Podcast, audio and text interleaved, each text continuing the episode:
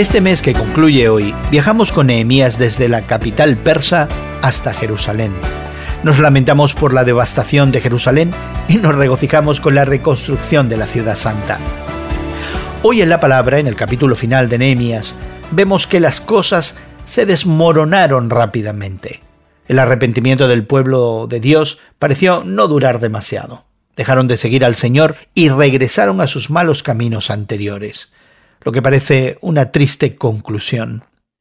Pero el final de Nehemías nos anima a examinar nuestra propia vida y nuestra propia relación con Dios. ¿Cómo ha sido tu relación con Dios en el pasado? Recordar la provisión de Dios nos da valor para nuestro futuro. Si Dios nos ayudó a vencer en el pasado, no debemos tener miedo a dar los próximos pasos. Segundo, se nos recuerda permanecer fieles al Señor y caminar cada día en obediencia a sus mandamientos. Se nos advierte que no nos desviemos del camino, sino que permanezcamos fieles, incluso en ausencia de líderes íntegros. Este libro termina con un clamor impresionante.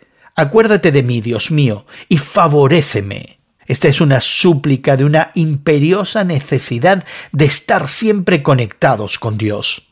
Y de alguna manera nos recuerda también una frase similar en el Nuevo Testamento, palabras que los creyentes anhelamos escuchar de boca de Dios al final de nuestro camino terrenal bien hecho, buen siervo y fiel.